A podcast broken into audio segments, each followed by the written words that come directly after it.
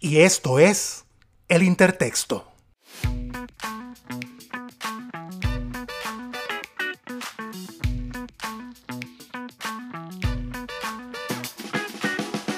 El Intertexto es un podcast de corte íntimo y social en donde exploramos la experiencia humana a través del arte y la literatura.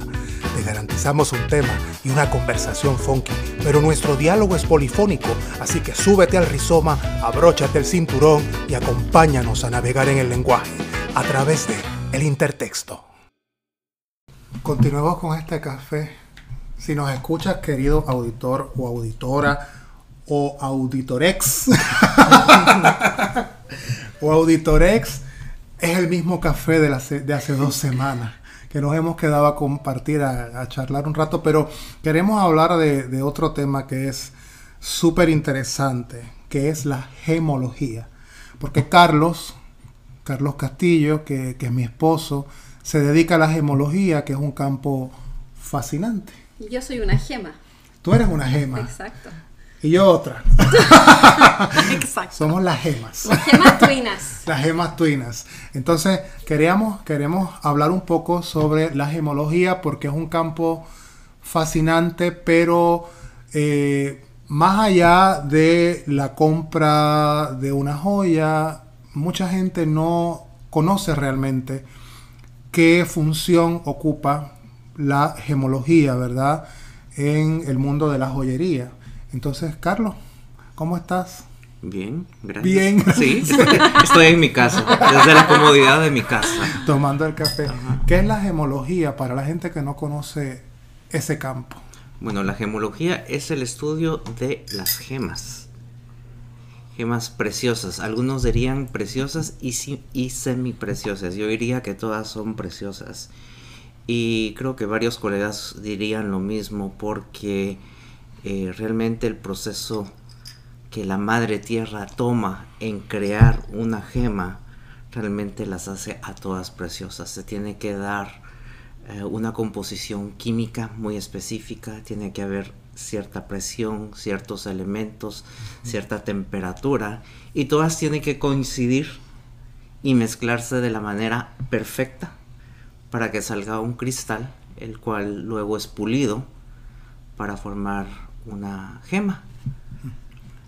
¿Y cómo llegas al campo de la gemología? ¿Cuál es el interés? Bueno, el interés yo creo que es de nacimiento. Sinceramente creo que lo llevo en el alma, en el espíritu. Eh, me tomó un tiempo reconocerlo, que realmente esa era mi pasión. Ah, pero con la madurez, con el pasar del tiempo, eh, decidí que quería seguir mi pasión. Y luego de estar dentro de la industria de la hotelería, de sacar una maestría en hotelería y turismo sostenible, decido hacer una pausa después de 10 años y decir, bueno, en mi corazón, en mi alma y en mi espíritu siento que no estoy en el camino correcto, eh, profesionalmente hablando. Lo disfruté, lo gocé, eh, me dio para vivir, lo cual agradezco pero dentro de mí sentía que me hacía falta algo en, mi vida profesional y, realmente fue verme al espejo físicamente, literalmente un día, mientras me cepillaba los dientes, eh, se me vino una pregunta y dije, si el día de mañana yo fallezco, en mis últimos instantes, ¿de qué me arrepentiría? Y lo primero que se me vino a la mente fue el no haber seguido mi sueño o mi idea de estudiar gemología y de incursionarme en la industria de la joyería. Entonces ahí es donde yo decido, no, no puedo seguir viviendo así, tengo que hacer un intento y a ver qué pasa. Si no se da, pues bueno, no se dio, pero al menos lo intenté. ¿Cuál dirías que fue esa primera experiencia con una joya que, que te que te, impresionó. Te movió todo. Que te movió todo. Fue de niño, fue de adolescente, fue adulto. ¿Qué sentiste? ¿Qué, qué, qué se siente? Bueno, yo creo que para mí siempre, eh, que, eh, esa es una pregunta muy frecuente, creo que desde niño, por eso digo que es de nacimiento, yo creo que desde que tengo memoria, yo miraba algún tipo de, joyería, inmediatamente volteaba a ver, me quedaba eh, como hipnotizado de alguna manera. ¿Y qué mirabas? ¿Era la forma de la piedra? El color. El color. Como tú bien me lo dijiste hace rato, me encanta cómo estás vestido Sí. hoy, ¿no? Yo siempre tien- tiendo a vestir con mucho color. Entonces yo creo que eso es parte también de una forma en que el color se manifiesta y se manifiesta mucho dentro de las gemas. Entonces yo creo que era el color que me llamaba la atención. Y luego con el brillo y algo tan pequeñito que tiene mucho sentimiento en muchos casos. Eh, creo que fue esa era esa combinación, pero para eh, ser concreto, creo que sí, hubo una experiencia que me marcó y eso creo que sucedió más o menos a los 13 o 14 años aproximadamente, que recuerdo que, que mi mamá eh, me obsequia el anillo de mi abuelo, del papá de ella, el cual para mí fue algo muy significativo, puesto que él falleció cuando ella tenía aproximadamente 12 años, eh, por las historias que ella cuenta, las anécdotas que ella cuenta. Sé que ella tenía una relación muy cercana con él y él con ella. Era un, era un vínculo muy especial de padre-hija, hija-padre. Y desafortunadamente ella lo pier- pierde y se da la suerte de que eh, el anillo queda eh, en manos de mi abuela, el cual ella luego se lo obsequia a mi mamá y mi mamá tiene ese anillo, el cual ella deposita esa confianza, ese valor que va más allá del monetario en mí. Y creo que para mí fue muy significativo ese momento en el cual ella me obsequia este anillo porque era del papá de ella. O sea, en ese momento el valor de ese anillo tenía más que ver no con el brillo, o sea, no el brillo físico, sino el brillo emocional. Correcto.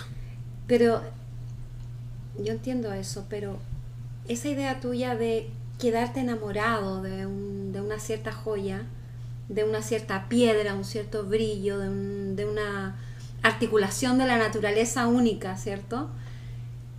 ¿Qué hace que una piedra, una gema, no sé si será la- la- un sinónimo, ¿qué hace que sea esa valiosa y tenga ese valor monetario versus otra.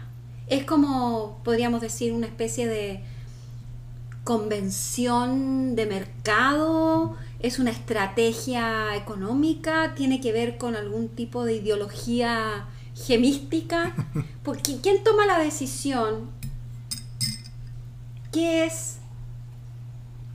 ¿Qué tiene valor y qué no? Bueno, yo creo que eso es- la tomamos una sociedad, ¿no? El, el ser humano toma esa decisión. Sin embargo, creo que con las eh, con la joyería, con las gemas, con los diamantes, eh, lo que he aprendido en el transcurso de, de estos últimos años es de que eh, tiene que ver con, como se dice en inglés, rarity o la rareza, la- el hecho de que no son abundantes. O sea, para poder adquirir un diamante, eh, una gema que sea de una calidad que se pueda utilizar en una pieza de joyería fina, el proceso es muy largo, muy costoso, hay que excavar eh, toneladas de tierra. Entonces ahí vienen mu- muchos gastos eh, operativos de, de personal, de maquinaria, el tiempo requerido para poder encontrar un pequeño cristal que es de suficientemente buena calidad para poderlo transformar ya en una pieza que se pueda utilizar eh, como joya. Más allá también tenemos que tomar en cuenta el tiempo en, en la cual la joyería ha sido parte de la humanidad. O sea, han ha habido eh, descubrimientos arqueológicos en todas partes del mundo, ¿no? Dentro de eh, las culturas persias, egipcias, yo como guatemalteco, dentro de la cultura maya, el cual se le daba mucho valor al jade, eh, simplemente por el color. Volvemos al color. Yo creo que el ser humano eh, somos muy visuales, entonces el color naturalmente nos atrae. Y el color, si se manifiesta en una gema, en una pieza que es muy pequeñita, el cual no todo mundo tiene acceso, te da cierto estatus. Cier- Entonces ahí empieza a entrar el valor. Y la asociación de tener este objeto que te pertenece. Estaba pensando en eso de, eh, de esta eh, especie de eh, tradición, digamos, histórica, de, o este, este viaje histórico de la joya o de la piedra preciosa desde civilizaciones milenarias que está circulando por un cierto, un cierto, digamos, eh, estatus socioeconómico, político, pero en algún momento alguien tiene que haber decidido que va a ser, no sé, el diamante versus la esmeralda, no sé, te estoy inventando, y le ha dado un valor que tiene que estar conectado, yo creo que una cierta mitología, me imagino, una cierta narrativa, eh, para darle todo este, este como eh, foundation, ¿no? Esta base eh, que la haga apetecible, digamos, a, a esa misma élite. Porque quizás es porque esa pertenencia, porque además se la, se la, llevaban a las tumbas, ¿no? Esas esa eran, eran, eran posesiones que quedaban allí para otra vida, ¿cierto? O sea, realmente tenían una importancia y tienen una importancia, como tú dices, el, traspasar, es una especie de circulación de la sangre, ¿no? Un poco eh, eh, a través de estos artefactos, que además en sí son pequeñas, pequeñas piezas artísticas, porque la, la, piedra no, no, no, no, está volando, no está flotando, está ensamblada en... Y cortada. Eh, claro, cortada de una manera que, que, el corte entiendo que es importante también, de la manera en cómo se corta, eh, el grosor de la piedra y también cómo está montada en, en, en, en la joya. En el metal. En, el, metal, y que el metal tampoco puede ser cualquier metal. O sea, al nivel en que tú trabajas yo creo que el, oro es como lo menos, o sea, es casi como de perogrullo, ¿no? Sí.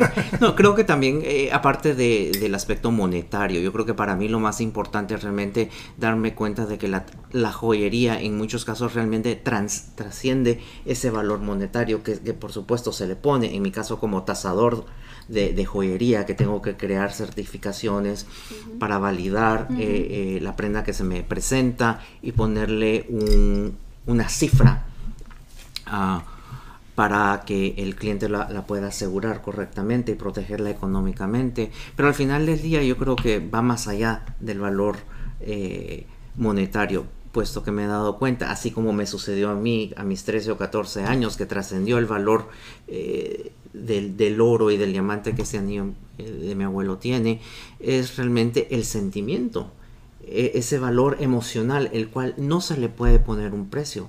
Para mí esa pieza es no, no tiene precio, no, no importaría la cantidad de dinero que alguien me diera, no le puedo poner un precio, puesto que esa confianza que mi madre puso en mí a mis 13, 14 años, de decir, esto es tuyo, o sea, ¿con qué se puede comprar ese esa confianza y ese sentimiento que ella le tenía a su papá, el cual yo desafortunadamente no llegué a conocer. Lo conozco por una fotografía que tengo en mi habitación, por anécdotas que ella me cuenta, o de otros familiares, o que mi abuela me, cuenta. Sin embargo, tengo una pieza que el cual yo me imagino él utilizaba con cierta frecuencia en su mano derecha que yo de vez en cuando utilizo también. Entonces me pongo ese anillo y digo, wow, si este anillo me pudiera hablar, qué historias me contaría de mi abuelo en el momento que él lo llevaba, qué miró, qué aparte que aparte que en general lo que lo que uno sabe así como de, de, criterio común es que uno si, si, tiene una joya valiosa no se la pone para ir al supermercado, se la pone en un momento específico, ¿no?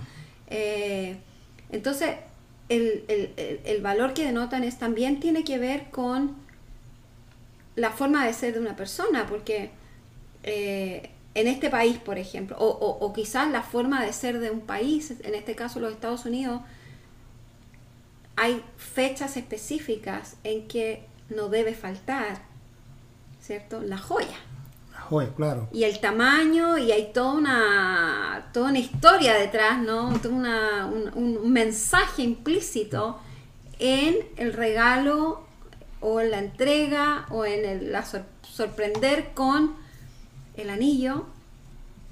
¿Hay algo más fuerte que el anillo? dentro de la Bueno, yo- escala... de, de joyería creo que no, creo que tienes razón. Yo creo que el anillo es muy simbólico, puesto que hoy en día se utiliza para matrimonio. Claro, es la unión. ¿no? Es la unión. Es la exacto, conexión exacto. Ese, eterna. ese- ese aro que no tiene principio ni Exacto. fin, es eterno, es la continuidad. ah, y que es representado hoy en día en, en nuestra sociedad, bueno, ya a nivel no, global, pienso yo, en, en hacer ese obsequio, ah, generalmente de, de- de hombre a, a- a mujer, ¿no? Que se obsequia el anillo de, de compromiso que tiene un diamante, como tú dices hoy en día, pues que ya se estudia más las propiedades de, de, de los diamantes, en el caso mío como, como gemólogo, poder estudiar el corte, el tamaño, el color y, ¿Y también qué- la claridad. ¿Y qué sería si yo te diera, no sé, un gift card por un monto indeterminado, el que tú quieras, y te digo, Carlos, cómprate el anillo que tú quieras? ¿Qué anillo te comprarías? Qué buena Bueno, pregunta. bueno, con un monto Ilimitado. ilimitado, Ilimitado. mejor Tengo- dicho, ¿qué anillos no me No, pero es uno. Tienes que elegir el anillo de tus sueños. Tú como, como, porque tú también tienes, tienes tu parte artista, o sea, tú te vistes de una manera muy artística también, o sea, no pasa desapercibido. Sí. Gracias. Y Carlos me rediseñó mi, un anillo que me, me regalé de cumpleaños. ¿Te lo rediseñó? Sí, me regalé un anillo por mi cumpleaños porque sabes que cuando te casas como que uno se como es, aprende la, la cultura del otro, ¿no? Entonces yo en mi vida la joyería no era un tema. No era un tema, pues. Pero ahora sí. Entonces me regalé un anillo y le pedí que me lo rediseñara. Entonces compramos el anillo usado, pero una- es un anillo bueno, es pesado, es oro, oro 14. Eh, entonces luego empezamos a ver gemas, gemas que eh, tuvieran algún tipo de valor para mí, Ya. que tuvieran algún tipo de simbología. ¿Y qué? Entonces, Carlos, escogí zafiro, Ya. brillantes y granate, granate verde y zafiro azul. Y Carlos entonces me rediseñó. Entonces esa es su parte artística. Claro. Pero lo curioso de esto, como Antonio dice, la joyería no ha sido eh, parte de la, de la crianza de él, de la vida de él. Entonces, por como por osmosis, ¿no? Se, le, ha, Sí, se le ha dado el interés eh, por lo que yo hago y por supuesto a mí me encanta mucho la joyería. ah, también porque creo que es son obras de arte. A mucha gente se le olvida que realmente la joyería es una obra de arte, sin importar el valor, ¿no? Si es una eh, prenda de oro, platino, o si es plata o, o de cualquier otro metal o plástica. Es una obra de arte, es la, y- la y expresión muchas- de algún y artista. muchas esculturas se han convertido también en joyas, como el Cristo de Dalí, por ejemplo, Sí. que está que, que, que tú lo puedes comprar en una joyería y colgártelo al cuello, digamos. Pero volviendo a mi pregunta, no te escapes.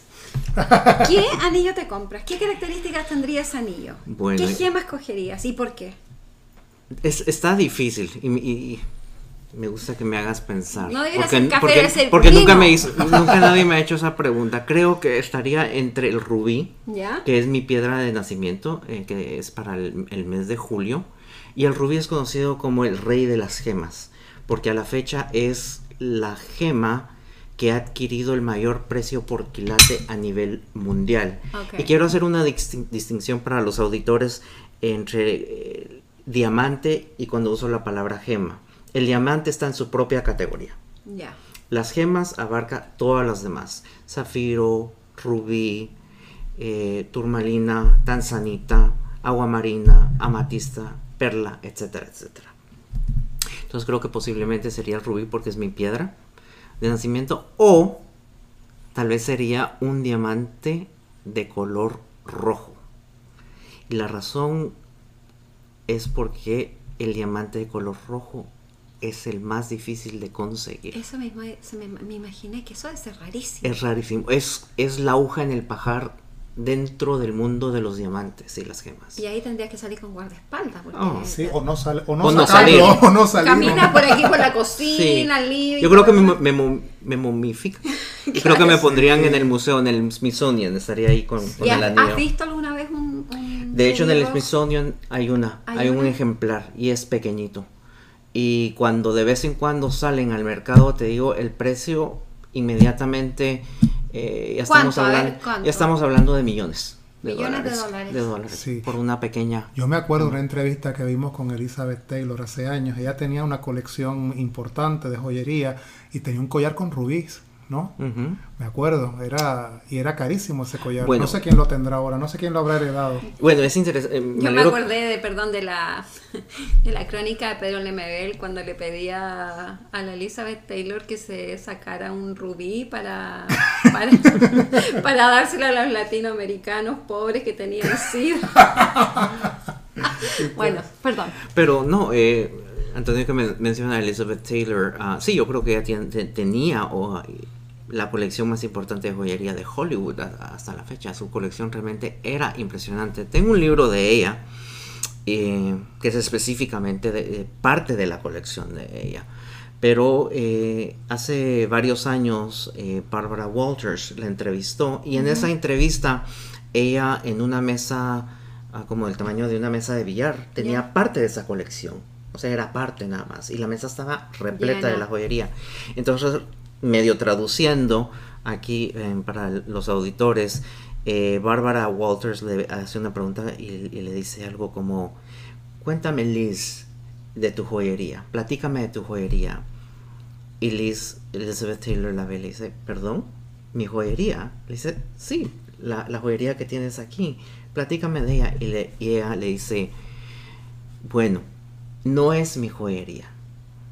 De momento yo soy como la guardiana de estas piezas, porque en algún momento yo voy a dejar de existir y estas piezas le va a tocar a alguien más que guardar Ajá. o ser el- él o la guardiana de Ajá. estas piezas. Y esa frase se me quedó grabada porque ahí me puse a pensar, tienes razón. Si la joyería tú la cuidas, va a vivir mucho más tiempo del que nosotros tenemos prestada en esta vida. Y se me vino nuevamente La idea, La idea de mi de anino. la generación, gene- la- Sí. el traspaso. Pero ¿sabes lo que me llama la atención de eso que tú comentas? Es una especie de, de que ella se subyuga ante la esplendorosidad, por decirlo así. Me encanta inventar de Metalenguaje. Exacto, de, de, de la joya, ¿no? De que, que yo soy la guardiana, o sea, son ellas las que me gobiernan a mí. Y una vez que ya no esté, ellas van a pasar así como el, A otras la manos. maldición de, de la momia, no se van a pasar a otra, a otra generación. Pero también otra- es, un- es una mirada también como, como con las casas. Mm, Somos custodios de, de- de casas, pero cuando pasamos, las casas pueden quedar por muchos siglos, si Claro. son bien cuidadas y serán otros los dueños. O sea que es un- una mirada también de, del concepto de propiedad, pero desde una perspectiva mucho más amplia. Porque en, en este planeta no somos dueños de nada, estamos en puro tránsito, ¿verdad? custodios, como bien decís. Bueno, y también creo que de las cosas que uno puede poseer, ya sea una casa, un auto, una bicicleta, o... Pero no es lo mismo, No porque es lo mismo. yo no me voy a poner a llorar si, no sé, heredo la bicicleta que era mi abuelita, o sea... Eh, pero exactamente. Eh, pero Y- en cambio, claro, yo entiendo eso, porque yo, yo, claro, también heredé cosas de mi abuelita y tienen esa, y, y- y- y esa conexión que yo tenía con mi abuelita, mi, mi abuelita por el lado de mi papá, que era muy de joyas ella. Y me acuerdo ya, ya no, no podía circular mucho y, y un día me hizo ir a la joyería. Me dijo, vas, anda a hablar con la señora no sé cuánto y ella te va a mostrar. Y ella me quería, ella estaba empeñada, porque yo tampoco era, estaba muy, digamos, preocupada de eso, pero ella quería dejarme algo, darme algo, algo que, que para mí fuera un recuerdo de ella. Yo así lo tomé, porque yo dije, ¿qué voy a ir a una joyería a hablar con la señora Juanita, no sé qué? Pero, pero cuando me lo dijo y cómo me lo dijo, yo sentí que eh, eh, eso es, es, es la forma de ella de trascender, digamos, físicamente, que no era una gran joya tampoco, era una, una, una cosa muy sencilla, pero, pero era, para ella representaba mucho, ¿no? Tengo una pregunta. ¿Por qué una persona que compra una joya importante, como digamos en Estados Unidos, o en las culturas occidentales, el anillo de matrimonio, o quizás compran una cadena o un- una pulsera, ¿por qué necesitan los servicios de un gemólogo? Bueno, primero es para poder identificar. eh, a veces como tú dices, heredas una pieza de algún abuelo, alguna tía, y creen que porque fue heredada y ha estado dentro de la familia por 50, 60, 100 años, automáticamente es, una pieza de joyería fina. Eh, puede ser que sí, pero puede ser que no. Ahí es donde entro yo como gemólogo para poder identificar la pieza y decir, bueno, sí, estamos hablando de una pieza de oro. Bueno, es oro blanco, es oro amarillo, eh, es de 10 quilates, 14 quilates, 18 quilates y supongamos que tiene unos, unas piedrecitas rojas bueno, cualquier persona diría, son rubíes. Puede ser que sí, pero gemólogo, ese es mi trabajo, para eso estudié, para poder identificar esas piedras y decir, este sí es un rubí genuino, o es un rubí sintético, o es un pedazo de vidrio, o es un plástico, o tal vez otro tipo de gema. Solo porque rojo no quiere decir que sea rubí, puede ser una turmalina rojo, un granate rojo, puede ser posiblemente también una spinel, spinelina, o, otro tipo, otro variante de gema. Entonces es para poder decirle a la persona esto es lo que usted posee. Y luego una vez se logra identificar, entonces ya se puede cuantificar y determinar, bueno, hoy en día en este mercado, esta pieza tiene un valor de aproximadamente, eh, por decir, 3 mil dólares. Entonces, si usted la quiere usar, como tú dices, no, eh, la joyería a veces se utiliza con mucho temor porque no la quiero perder, me la pueden robar. Ahí es donde entran los seguros, que aquí en Estados Unidos eh, es muy común utilizar seguros para las casas, autos, vida, pero a la joyería también. Y si es una pieza que tú quieres usar a menudo sin tenerte que preocupar si te la van a robar o la quebraste o la perdiste, la puedes asegurar. Y para poderla asegurar, tienes que presentar una tasación de un gemólogo tasador, exactamente como yo, para poder entregar esa certificación a, tu seguro y poder abrir la póliza de seguro. ¿Qué le diría a una persona que te dice, bueno, yo no necesito los servicios de un gemólogo porque en la joyería me entregaron unos papeles en donde aparecen las descripciones de, la prenda que compré y con eso puedo ir a la aseguradora? Bueno, desafortunadamente sí, en el pasado se ha aceptado eh, los, los recibos de, compra y venta de muchas joyerías. Sin embargo, eh, varias eh, aseguradoras han empezado a implementar cambios en esa póliza porque al final de cuentas es un conflicto de interés. El vendedor no te puede decir el valor o por qué monto está tasado esta pieza. Es como cuando compramos una casa ni el comprador ni el vendedor elige al tasador. Tiene que ser alguien imparcial que no tiene una finalidad de comprarte o de venderte. Entonces mi trabajo, mi rol como gemólogo y tasador es ser esa persona ah, imparcial y de representar al cliente eh, de la mejor manera posible como gemólogo y, y tasador certificado, ¿no? Para que no haya un conflicto de interés. Porque una joyería, supongamos que te están tratando de, robar, te pueden decir, mire, le, dimos un diamante con esta claridad, este color y se lo vamos a dar en 20 mil dólares. Perfecto. Y de hecho esto me pasó hace unos años eh, trabajando en Tennessee, que la joyería donde esta persona compra el anillo, le da los recibos y le dan, entre comillas, una certificación gratis la cual ella presenta al seguro. Eh, muy sabiamente, lo cual no sucede tristemente muy a menudo, es de que el representante, eh, el empleado de, de la aseguradora no lo acepta, porque se da cuenta de que la certificación viene del vendedor. Entonces le dicen, no, usted tiene que buscar a un gemólogo tasador que sea independiente y que le autentifique autentifique la pieza y le diga cuál es el valor del mercado. Bueno, para hacerle la historia corta, la señora se puso molesta con esta persona porque ahora tenía que buscar a, un gemólogo, tasador, dar vueltas, pagar, etcétera, etcétera. Me consigue a mí, le hago el trabajo. Resultó ser que ese diamante estaba... Uh, Fake. No, ah. era un diamante, pero eh, le habían inyectado vidrio líquido el cual es un procedimiento legal y aceptado eh, dentro de la industria, pero tiene que estar documentado para que el comprador sepa que este diamante ha sido manipulado, lo cual no se hizo. ¿Y eso por qué? ¿Para que le dé un color específico? Eso para mejorar la claridad y el color del diamante. Y e- ese procedimiento que, repito, es aceptado, eh, entonces le reduce el valor al diamante, puesto que ya no es 100% natural.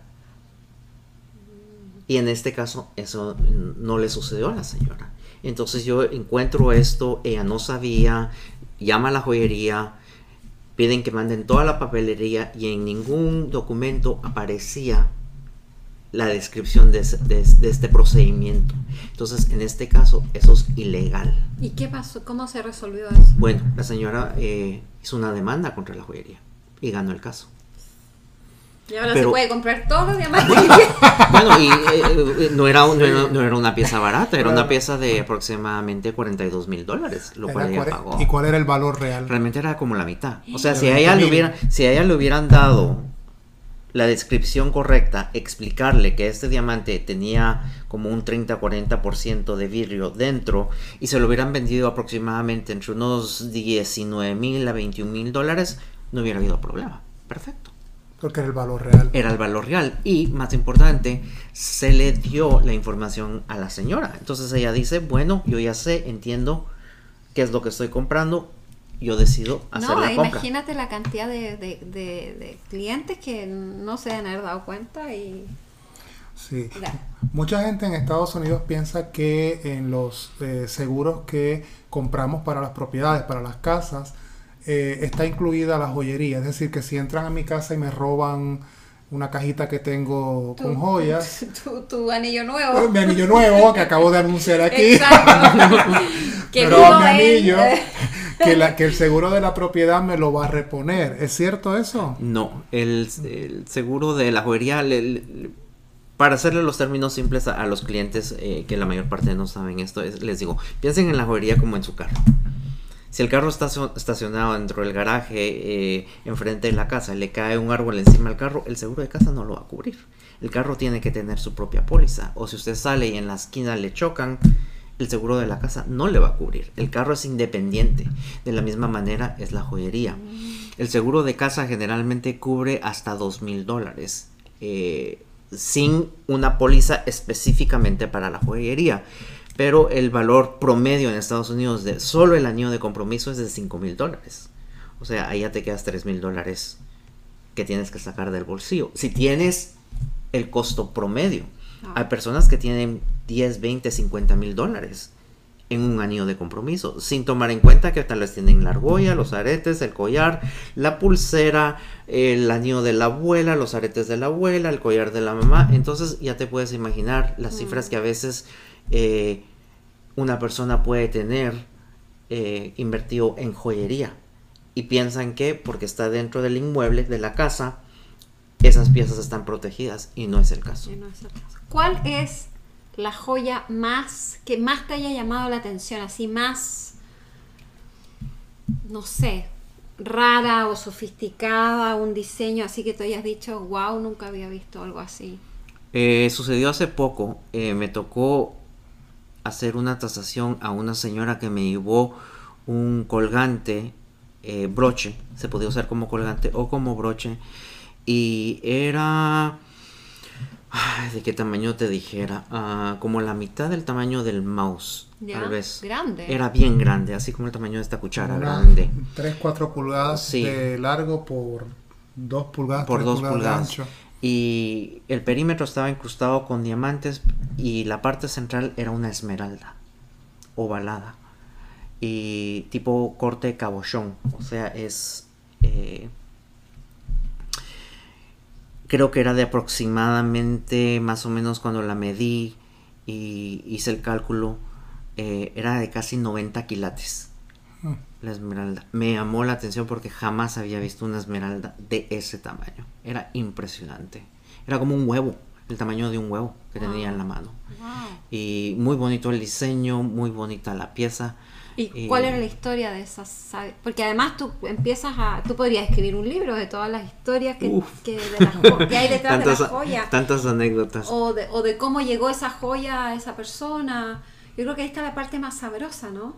Sí, porque cada, como digo, cada, cada pieza de joyería tiene una historia. El anillo de mi abuelo tiene una historia. Exacto. Cómo se me entregó tiene una historia. Y cada persona que conozco que me trae alguna pieza tiene una historia. A veces las comparten, a veces no. A veces tristemente también la historia se pierde. Y lo cual le digo a mis clientes, esta pieza si ustedes la cuidan, en algún momento Tal vez ustedes deciden obsequiarla o heredarla a alguien más. Asegúrense de pasar la historia de cómo adquirieron ustedes esa pieza, porque de lo contrario, el nuevo custodio, como bien dijo Elizabeth Taylor, no la va a saber y queda perdida. Ah. Jamás se va a volver a, encontrar. Eh, y eso creo que es lo que me gusta y me, realmente me fascina de mi trabajo, aparte de que tengo la oportunidad de manipular pequeñas obras de arte eh, a veces tomo, pienso, digo, ¿quién diseñaría esta pieza? ¿Quién sería ese artista que se imaginó crear esta, esta bonita pieza que hoy en día una persona está luciendo en el dedo, en, el cuello o tal vez en, los oídos? Y, realmente eh, le digo a las personas, lo que ustedes tienen son obras de arte que se pueden utilizar, que las pueden llevar con ustedes. Ah, pero regresando al tema de las historias, Ah, también sí hay muchas, algunas son divertidas, algunas son un poco tristes y algunas también me han sorprendido, que me, que me quedo callado porque no sé cómo responder y te voy a dar un pequeño ejemplo de, una. Hace unos, unos dos o tres años vi, eh, conocí a esta señora y ella muy seria, dije, dije, bueno, tal vez ha tenido un día algo algo pesado, mejor dejémosla que respire, yo hago mi trabajo, para eso vino y ahí lo dejamos, ¿no? Entonces, haciendo todo el trabajo, finalizo, le presento los resultados, el reporte y resulta que el anillo sí era de oro, oro de 14 quilates amarillo. Sin embargo, lo que ella consideraba que era un diamante no era, era una circonia. Entonces cuando le digo que era una circonia, lo que le sale de la boca, y voy a hacer una traducción y espero que más o menos me entiendan, eh, era, dijo algo como que es otra razón por la cual me voy a deshacer de este hijo de la gran pip, pip, pip, pip. Y ahí me di cuenta de que ella venía muy seria porque estaba atravesando un divorcio. Ah. Entonces, en pocas palabras, me di cuenta que la relación había terminado muy mal. por una, por una, por, por, una por una sesión de joyería me di cuenta que ella estaba en una relación la cual no le funcionó.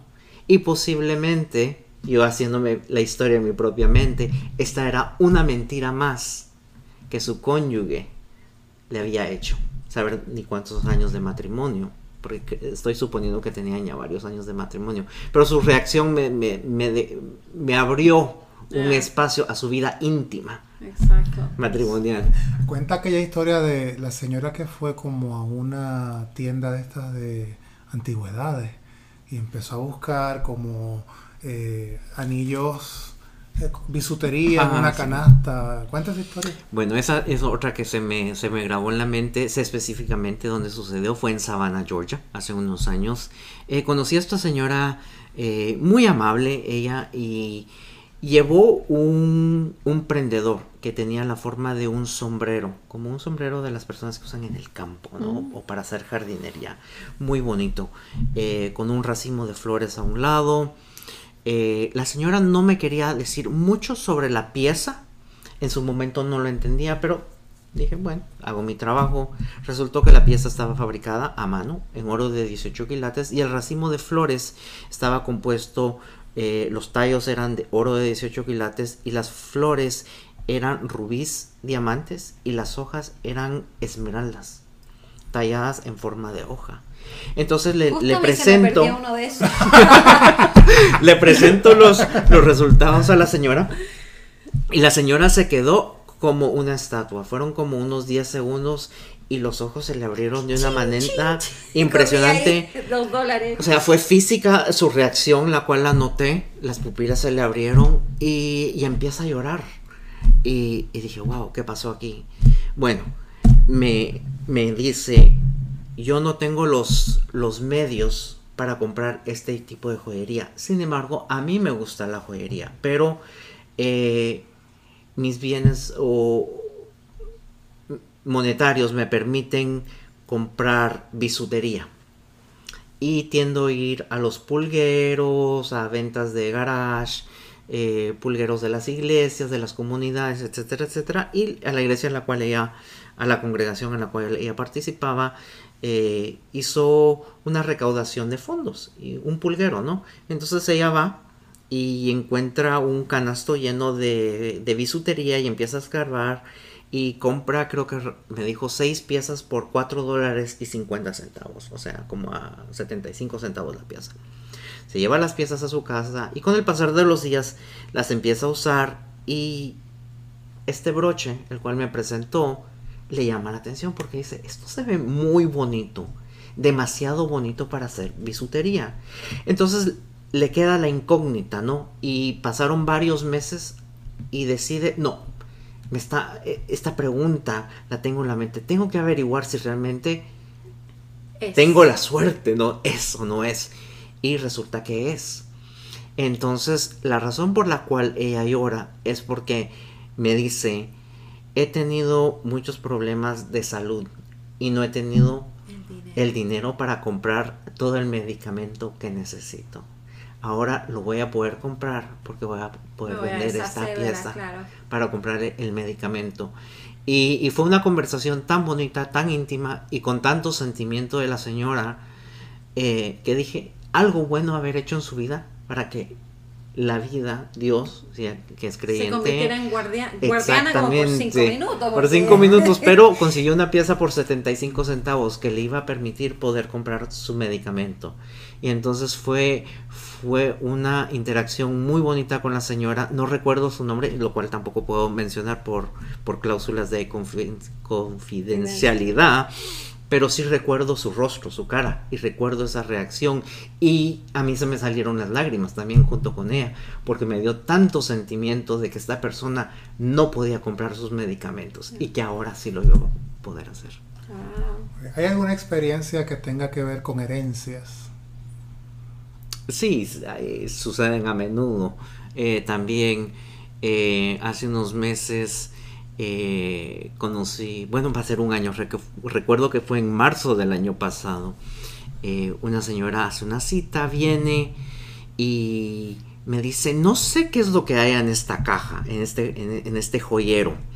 Eh, puede ser que sea toda bisutería, puede ser que hayan cosas meras, puede ser que haya una mezcla, pero necesito saberlo. Bueno, le dije, venga, hagamos la cita y yo empiezo a identificar. Bueno, venían como 80 piezas dentro de la, de la caja. La historia que me cuenta esta, esta señora es de que la mamá de la suegra fallece en California. Pero aparentemente su suegra y la mamá de ella no tenían una buena relación. La señora muere y le la, la, mamá de la suegra de ella. Entonces le, le hereda la casa a, la única hija y el contenido de lo que hay en la casa. Entonces, eh, esta señora que yo conozco eh, decide acompañar a su suegra para ayudarla a, vender los artículos de la casa porque quieren vender la casa. Está en California, ellos viven aquí en Florida. Y mientras que están limpiando la casa, eh, se topan con este joyero. La señora abre la caja y dice, pura visitoría. vendámoslo, regalémoslo. Entonces la nuera dice, ¿sabe qué? No, si usted me da permiso, me la puedo llevar conmigo de regreso a Florida y yo miro o busco a alguien que tal vez nos pueda decir si hay alguna o algunas piezas que sean de joyería fina. Entonces dice que la suegra le dijo, claro, si tú te das cargo de eso, llévatela. A mí no me interesa. Así es como la conozco. Me trae la caja, hay como 80 piezas.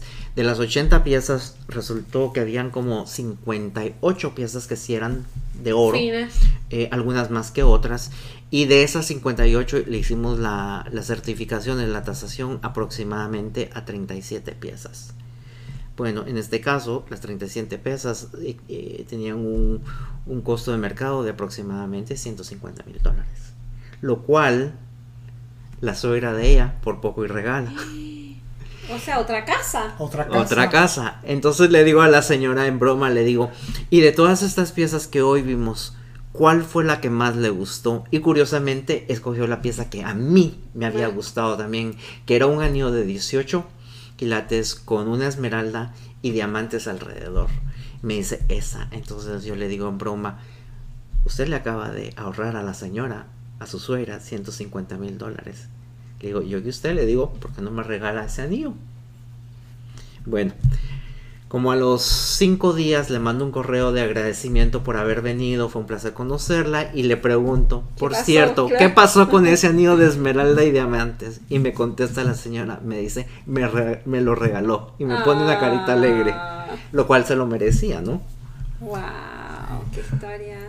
Hablando un poco de gemología en términos sociales también, alguna gente, eh, digamos, que piensa que la gemología ha estado vinculada a sistemas de, de explotación. Es cierto, ha habido momentos en la historia en donde eh, la explotación, digamos, de mano de obra eh, ha, sido, ha sido un hecho. Por supuesto, yo creo que la explotación se ha dado tristemente a nivel mundial en toda industria, sea grande o sea pequeña. Creo que siempre hay ejemplos de ello. La joyería o el mundo de la eh, joyería, diamantes, gemas no es la excepción. Eh, sí, tristemente se ha dado que en inglés se, han referido como blood diamonds, diamantes de sangre, que han esclavizado a personas para que vayan a buscar los diamantes, a, a escarbar sin darles algún pago, sin algún tipo de beneficio. En algunos casos también es para financiar guerras civiles, eh, terrorismo, etcétera, etcétera. Sin embargo, a raíz, y esto, ahora que lo pienso, ese problema se empezó a identificar de una manera eh, muy seria a, finales de los 1990, como en el 96, 97 unos años antes del, del, terrorismo de las Torres Gemelas, ¿no? Entonces, en el año 2000 entra un tratado que le llaman el Kimberley Process, en el cual las, las uh, minerías de diamantes entran en un pacto global, el cual eh, el proceso de extracción del producto, pulido, limpieza, se vuelve muy riguroso y se vuelve muy controlado y, y por, por, gobierno eh, internacional, nacional, local, para poder regular eh, el movimiento de las gemas y poder minimizar eh, la esclavitud o el financiamiento de, de, terrorismo. Eso fue en el 2000. Obviamente un año después o a los pocos meses sucede lo de las guerras, eh, lo de las Torres Gemelas y este este eh, lente que de repente aparece en el terrorismo global, pero ya se empezaba a identificar que, que eso era un problema. Hoy en día te puedo decir que eh, el producto que está entrando, especialmente a Estados Unidos, que es el mayor consumidor de, de diamantes, joyería en, en, general, es sumamente regulado. Uh uh, como le digo a las personas, nada es el 100% garantizado, no importa qué industria. Sin embargo, sí, hay mucho énfasis, muchísimo control, lo cual creo que era necesario y me alegro que, que exista uh -huh. para poder minimizar e ese riesgo. Sí, me gusta, me gusta que lo, que lo hablemos porque eh, mucha gente ha tratado a la industria de la joyería como una industria de la superficialidad, de una, una industria que ha explotado trabajadores, eh, con el único propósito de decorar los cuerpos de, las élites. Pero la gente olvida, por ejemplo, que la industria del azúcar lleva cientos de años explotando a trabajadores para endulzarle la vida a todo el mundo. Y hemos tenido también procesos largos de esclavitud que, que datan desde más de mil años, porque, ¿verdad? La, la industria del azúcar, tenemos conocimiento que inicia en Nueva Zelanda, pero hace más de mil años, ¿no? Y que fue traída, importada a Europa, ¿no? La cultura del azúcar por los eh, persas y luego llega a esta parte del planeta en América por los europeos. Pero es una industria que ha estado vinculada también a la explotación y que ha sido menos señalada. Entonces, como bien dices al principio, yo creo que casi todas las industrias multinacionales han explotado al ser humano.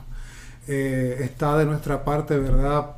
Poner la mirada en esas industrias que se dedican a la explotación, procurar pagar el precio justo para que todos los trabajadores tengan una, un, ¿cómo es? Una, un salario digno y un trato también digno.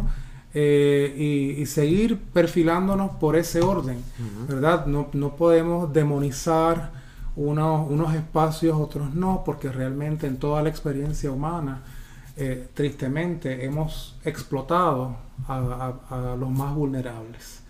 Eh, y no, solamente quería traer el punto porque es algo que he escuchado de mucha gente y, se olvidan de que realmente otras industrias han explotado también.